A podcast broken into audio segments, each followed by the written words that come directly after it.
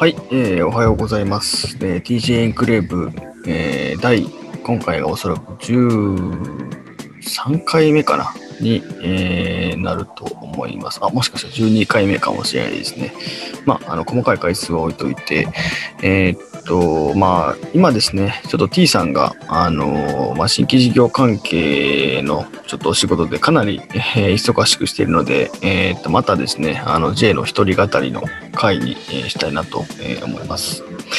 で、えっと、今回、あの、扱うトピックはですね、えっと、海外と、え、日本のキャリア間の違いとえいうところですね、をちょっと取り上げたいなとえ思ってます。まあ、なぜ海外と日本の、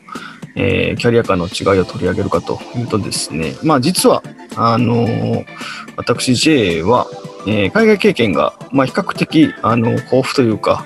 あの、まあ、あぼちぼちある方かなというところでして、あまず、あの、私自身が帰国子女でですね、えっと、5歳、6歳の2年間、えー、ちっちゃい頃にあのアメリカに住んでいた経験がありますというのに加えて、えー、2015年から2017年の、えー、2年間ですね、あの、アメリカの東海岸の方にある、えー、大学の大学院に、えー、MBA の留学を、えー、していました。で、そこで、まあ、アメリカ人、えー、インド人をはじめたくさんの、えー、同級生と、まあもちろんそのキャリアに関して、いろんな話をしたり、えー、経験をしたりということもありましたし、で、実際私もですね、あの、留学中に、あの、当時全米トップ50に入っていたスポーツ系の NPO にインターンシップをさせてもらったということもあって、まあ、あの、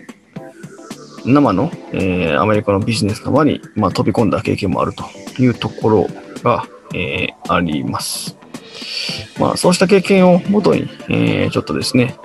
えー、海外と日本の、まあ、キャリア間の違いというところをちょっと、えー、触れていければなと思います。で、えー、っとですね、まあ、今日、あのこの話を、えトピックを、ま取り上げるということで、まあ、ちょっと自分自身の頭の中を、えま整理をしていっててですね、まあ、じゃあどんな違いが、あの、まあ、日本と、まあ、アメリカ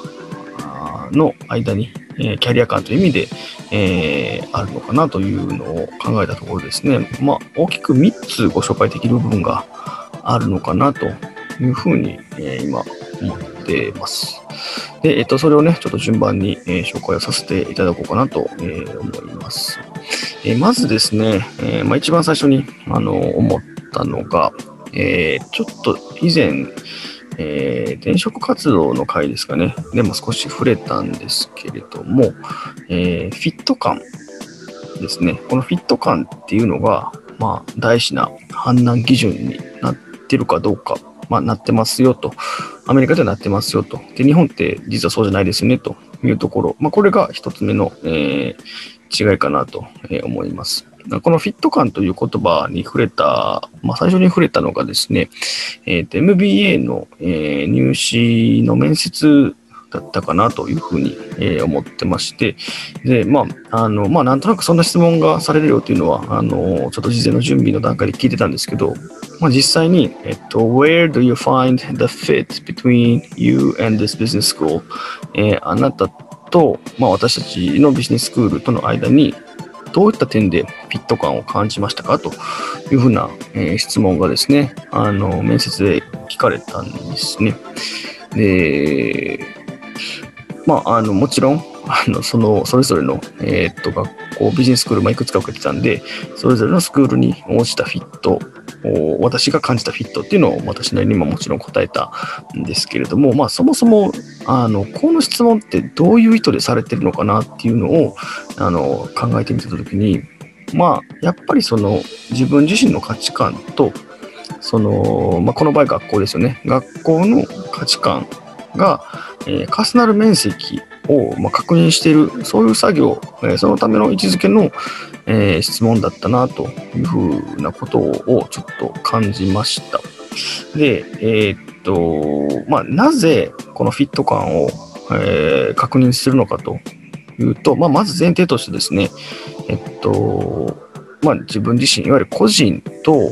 えー、学校であったり、まあ、企業もそうですね、えー、学校や会社、企業が、まあ、対等な関係にいると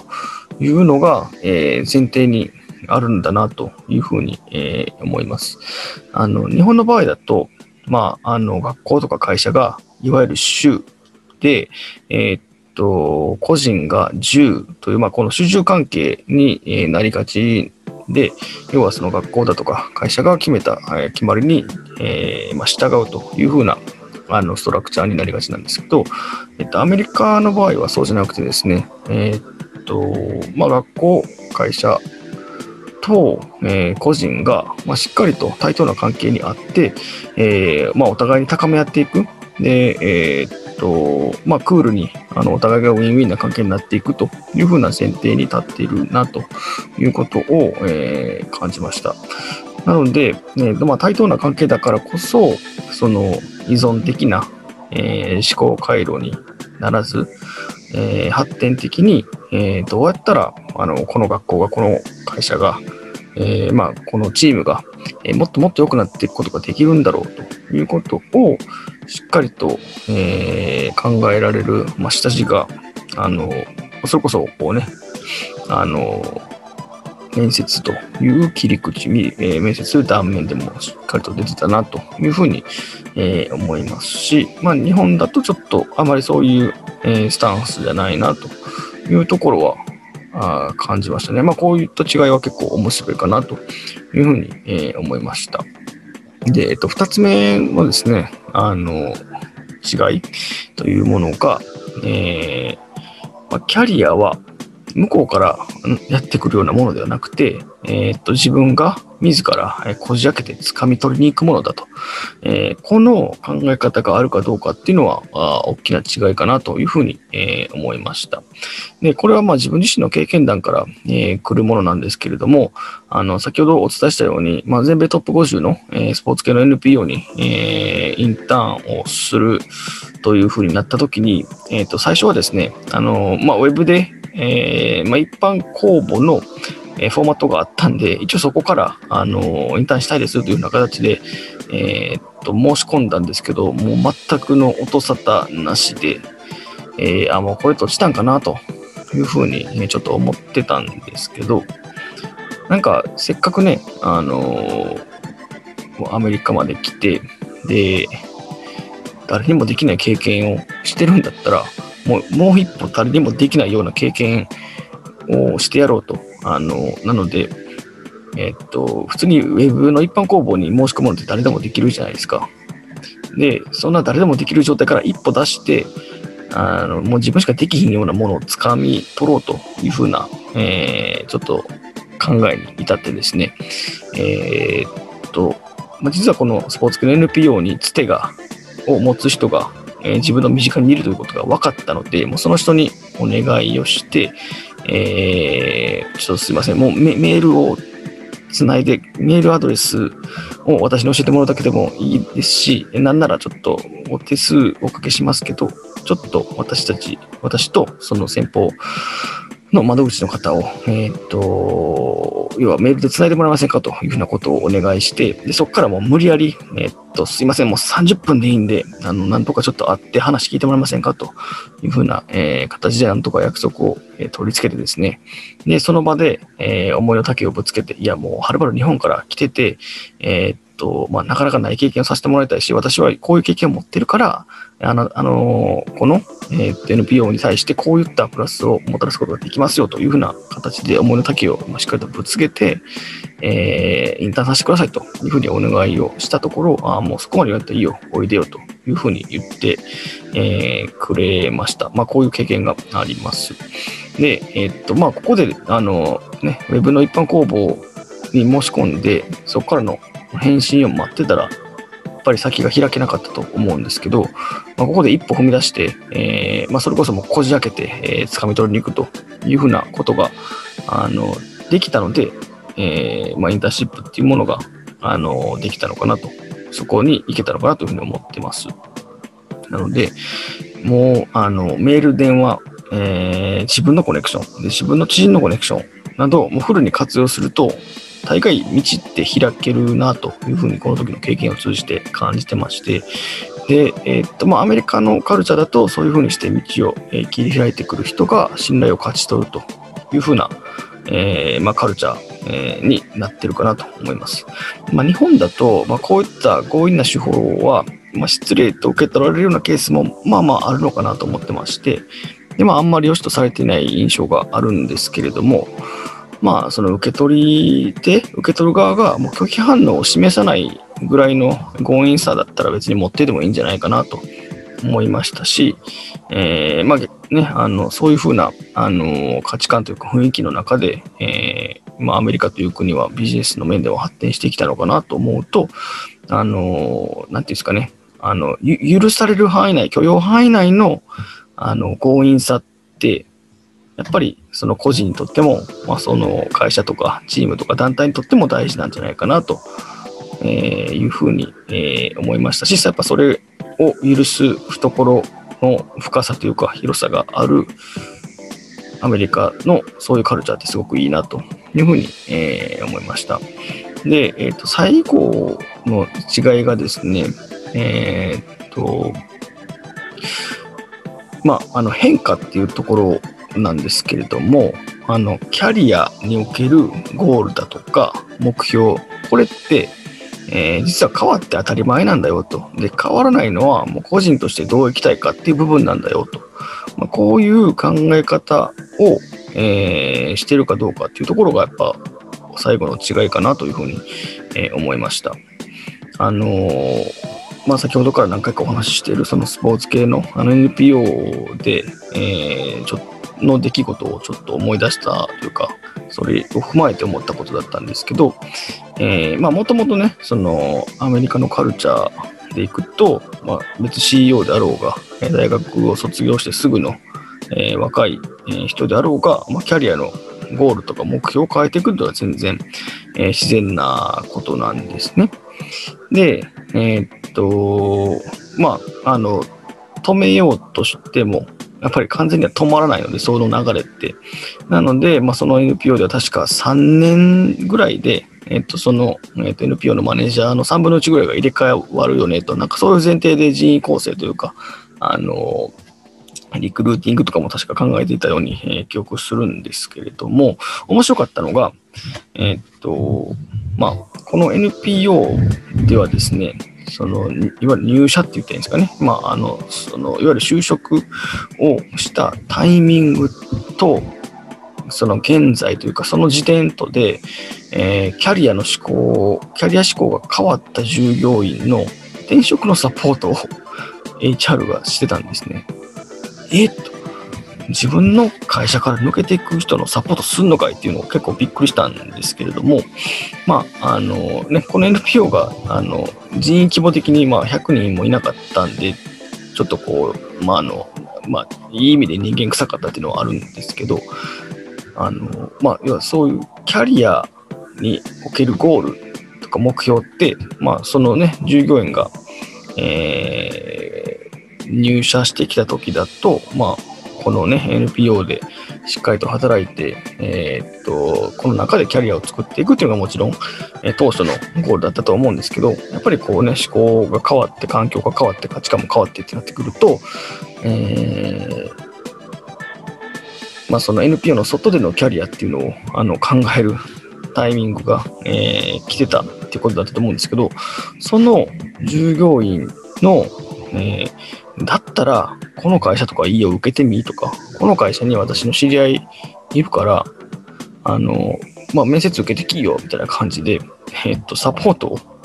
してたっていうことを、ちょっと、まあ、見聞きしててですね、そんなことまですんのかいというふうに思いました。で、えー、まあ、ここで何が言いたいかっていうとですね、まあ、あの、やっぱりキャリアの中でのゴールとか目標って、まあ、ずっと同じじゃないんですよね。で、えー、そういうふうに可変性があるっていうことを、まあ、当たり前としてというか、是として、えー、構えることで、あのー、まあ、その個人個人の、えまあ、生き方、どういうふうに生きたいかっていうところをちゃんと支えてあげる、そういうふうな、あの風潮があるっていうのはすごくいいなと思いましたし、なんか逆にそれがあるからこそ、あのー、今頑張れるというか、あの、言ってしまえば、あの、明日もしかしたら自分の考え変わるかもしれへんし、まあ、1年後、自分の考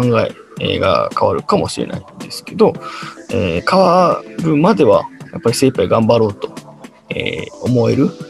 し、えー、周りもそういうふうに思わせてあげよう。で、そう、えー、働きやすい環境を作ってあげようというふうな感じを作っていけるので、あのそれってすごくアメリカのビジネスカルチャーの素敵なところだなというふうに思いました。反面、まあ、日本だと、まあ、特にね、大企業とかですと、キャリアにおけるゴールとか目標の可変性をあんまり許容しないなというのがやっぱりありますし、まあ、その許容しないっていう側面もありますし、あの、まあ、定期的な人事異動もあるので、そもそもキャリアって会社が決めるもんですよねっていうふうに思考回路にちょっと引っ張っていかれがちかなというふうに、えー、ちょっと印象を持ってます。これって、まあ、今流行ってるね、鬼滅の刃的に言うと、えー、生殺与奪の権を他人が握ってる、他人に握らせてるっていう風な状態だと思うんですけど、ちょっとこの状況には寂しいなというふうに感じて、えー、います。はい。なので、まあ、ちょっと違いを3つ、えー、挙げさせてもらったんですけど、まあ、日米の違いでいくと、まあ、完全にその、ね、えっと、一言で言うと、自分のキャリアを築くのは誰だっていうふうな問いがあったときに、自分のキャリアを築くのは自分ですというのがアメリカで、えー、自分のキャリアは、まあ、自分でなんとなく考えるんですけど、結局会社が作っていくんですよねと。そんな価値観が日本なのかなというふうに、えー、思いました。で、えー、まあ、これを踏まえて、まあ、私 J が考えるそのキャリア、まあ、どういうふうなキャリアの築き方をしていくのがいいのかなというのを最後にちょっとだけお話しさせていただきますと、まあ、やっぱりあの個人としてどう生きたいのか、まあ、キャリアの手前というかもっと上位概念としてどういうふうに生きたいのかっていうところがやっぱりあると、えー、まして、まあ、今回ね、この3つの違いを挙げていった中で、自分自身頭の中整理していっても、やっぱどういうふうに生きていくのかっていうところが上位に来るなというところは、えー、改めて気づいてたところなんですけども、まあ、個人としてどう生きたいのかっていうのを常に自問自答し続ける。えー、これはもう本当に毎日毎日やっていかないといけないなと思いますし、まあ、考え続けることで、えー、例えば何気ない会話からあの自分の異なる側面を発見するかもしれないなと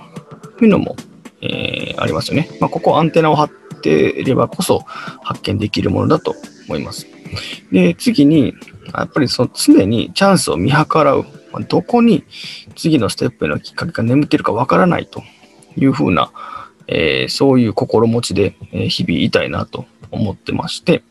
まあ、これもですね、あの、アンテナを張っておくことで、もしかしたらこれまで、知らなかった企業、思いもしなかった企業に、え、ちょっと待って、自分ってここフィットするやんというふうなことを発見するかもしれないですし、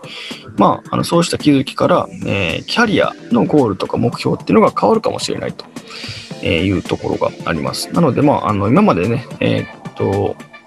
知らなかったこととかにもちゃんと目を向けて、まあ、常にチャンスを見計らって、えー、まあ、自分自身をストレッチし続けるということが大事なんだなというふうにえー、思っています。で、まあ、特にね、あの大企業に勤める、えー、身からすると、まあ、あの、どうしても会社の枠の中に、えー、収まってしまいがちなんですけど、まあ、会社の枠からはみ出て、えー、まあ今ね、あの副業だとか兼業なんかも、あの、結構クローズアップされて注目をされていってますけど、そういったものを使って、えー、っと、どんどんどんどん自分自身の、まあ、視座を高めて、えー、どう行きたいのかっていうのを常に、まあ、自問自答しながら、えー、そうしたら、こういうふうな、えーと、キャリアの積み方、踏み方があるよねというところを、まあ、ずっとずっとね、えーと、常にチャンスを見計らうというふうなことが大事なのかなというふうに、えー、思いました。はい。なので、まあ、あの自分のキャリアは、えー、自分で築き上げるんだという、えー、のが、やはり私には合ってるのかなと、えー、その考え方が合ってるのかなというふうに思いますので、えー、自分のキャリアはしっかりと自分でこれからも築き上げていこうと思います。はい。ということで、えー、本日のえー、TJ エンクレーブは以上になります。えー、よければ、えー、Spotify、Apple Podcast などのポッドキャスト、えー、チャンネル登録をお願いします。また、えー、Twitter で、ハッシュタグ TJ エンクレーブで、えー、コメントや感想などお待ちしております。それではまた。